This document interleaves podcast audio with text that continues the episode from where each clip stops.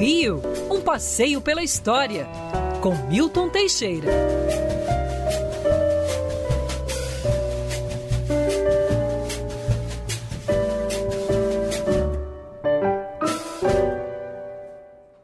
Salve, salve, professor Milton Teixeira, bom dia. Bom dia, Cristiano Pinho. Bom dia, Felipe Moura Brasil. Bom dia, grande família Band, queridos e amigos ouvintes. Hoje um pouquinho mais tarde, professor, mas sem prejuízo da nossa conversa, já tinha antes ouvinte cobrando. É verdade, antes tarde do que nunca. E a gente separou dois temas importantes hoje aqui para a nossa coluna.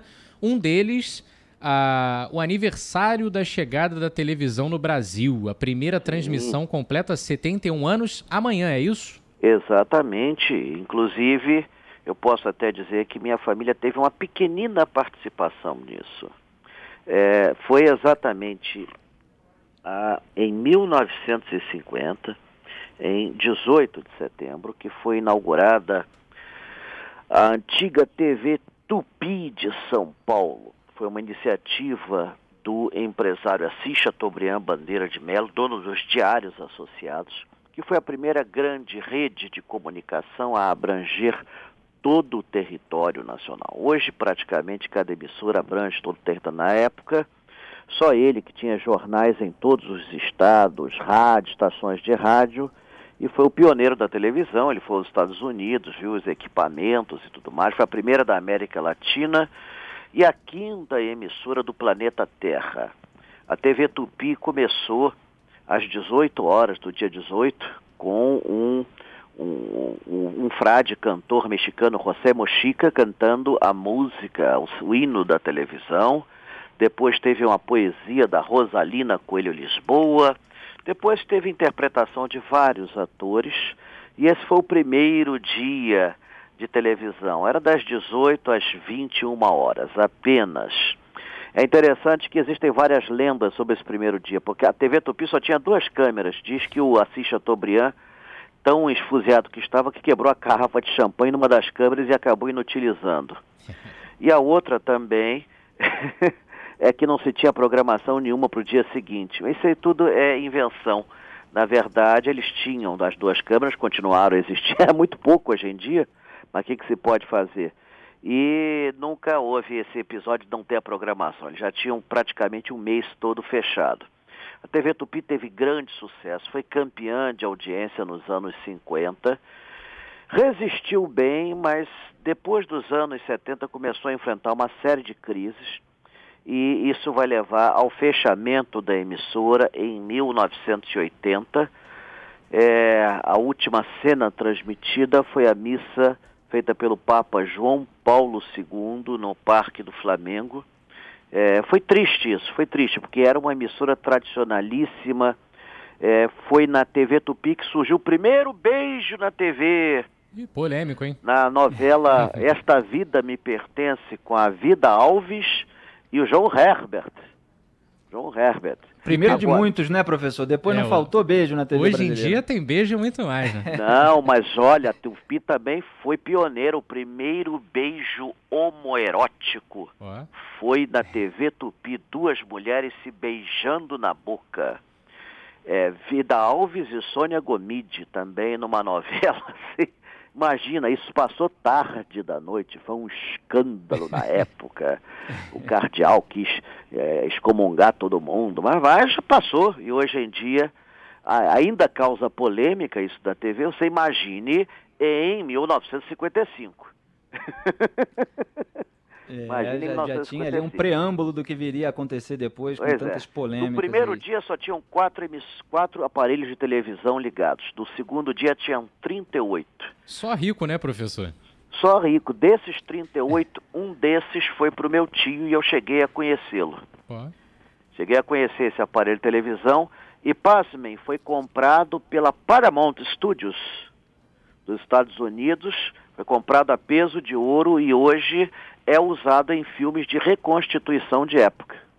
E o aparelho de TV era imenso, né, professor? Era, o aparelho de TV era aquela caixa pesada, imensa, porque hoje a gente tem monitores que são grandes, é, mas é, é aquela isso, tela é, com uma espessura bem pequena. imensa, era um designer art deco lindo, parecia uma coisa tipo Flash Gordon. Isso é que chamou a atenção da Paramount. Foram mandadas as fotos, depois que meu tio faleceu, para mandar as fotos, mandaram uma iraniana especialista em estilo Art Deco, e ela selecionou esse televisor para ir para os Estados Unidos. Deve aparecer aí nos filmes de época da Paramount. Muito legal. Legal. E temos... Era americano mesmo. Era americano. Esse eu vamos... conheci bem, assisti bastante TV nele. Oh, que a Isabelle Rangel, nossa chefe de reportagem aqui da tarde, está ouvindo também a, o nosso programa e, e disse que teve o prazer de entrevistar a noivinha da Pavuna, primeira noiva, aliás, noiva do primeiro casamento transmitido ao vivo pela TV. Morava na Pavuna até 2016 aí. Ela respondia uma série de perguntas sobre a Pavuna tocava-se a musiquinha do, do Braguinha na Pavuna, na Pavuna. É, era um programa de perguntas e respostas. Ela era uma lourinha mil, humildinha, e ela ganhou o programa e, o, e o, uma das coisas que ela pedia era o custo do casamento dela. E ela casou na TV, noivinha da Pavuna. Isso aí, olha bem, hein? Nós estamos velhos. Isso aí é 1967, por aí. Estamos velhos. Aí você calcula a idade das pessoas que assistiram a isso. você já ia puxar o próximo assunto também, né, Felipe? É, exatamente, a gente falou de Campo Grande nessa semana, porque é um funcionário público que é neto de um imigrante, está querendo fazer ali o Festival da Laranja, relembrar aqueles tempos em que a laranja de Campo Grande era exportada para outros países, depois veio a Segunda Guerra, deu problema. O que, que o senhor tem para contar para a gente sobre aquela região, professor? Bom, Big Field, Campo Grande. Grande Big Field. Big Field é um bairro populosíssimo da zona oeste do Rio de Janeiro. Fica a 55 quilômetros da cidade e, na verdade, ele é dividido em quatro bairros: Campo Grande, Inhoaíba, Senador Vasconcelos e Santíssimo. Tem uma história longa que eu vou resumir aqui porque nós estamos com tempo curto. Os primeiros proprietários da região foram os padres jesuítas que plantaram cana-de-açúcar e criaram gado. Isso ficou até o final do século XVIII. Quando então os jesuítas são expulsos, a família, o, o, o, governo português se apropria das terras deles, são, algumas são transformadas em fazendas. No século XIX, Campo Grande vai ser uma grande área rural, ainda herdeira da tradição jesuítica, é, criada a matriz de Nossa Senhora do Desterro, que é a atual padroeira. Antes tinha sido Nossa Senhora da Apresentação em Irajá, ou também se quiser traduzir para o inglês, Will Go Now. Irajá, criada em 1630. É, no final do século XIX, início do século XX, descobriu que Campo Grande era ótimo local para plantar laranjas. E isso foi pra, feito, os sucos de laranja, todos do Rio de Janeiro, eram produzidos aqui e depois vai ocorrer um estímulo à parte. Na época da Segunda Guerra Mundial, os americanos compravam toda a produção de laranja do Brasil para fazer suco para os soldados na frente de batalha. Esse foi o período áureo de Campo Grande. Nunca se viu tanto laranjal. Tanto a tal ponto que se tornou um dos marcos de Campo Grande, aparece em placas, aparece até em decorações de prédios laranjas assim. Mas terminada a guerra, os americanos se desinteressaram do, do, da laranja brasileira, que continuou a ser consumida pelos cariocas e brasileiros, mas diminuiu muito o volume da coisa. Hoje Campo Grande é um bairro em franca expansão, um grande reduto eleitoral com problemas de uma cidade grande. E essa memória da laranja está estimulando a criação da festa da laranja em Campo Grande, que eu acho muito bacana que eu acho uma coisa interessante. É um passado é. recente é. que foi soterrado e que merece tirar essa camada de poeira por cima e botar. A laranja é tudo de bom.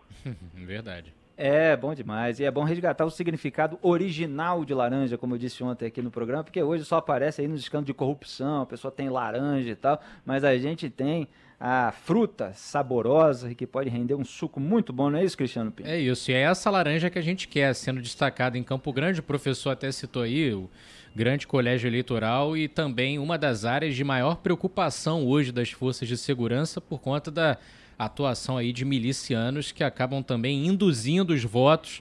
Então a laranja que a gente quer em destaque em Campo Grande é a laranja laranjinha, fruta, muita vitamina C. Professor, Temos passeio, temos agenda, Vamos o que, que tem pela 24, frente? um passeio virtual, exatamente por Jacarepaguá. Que beleza. Jacarepaguá.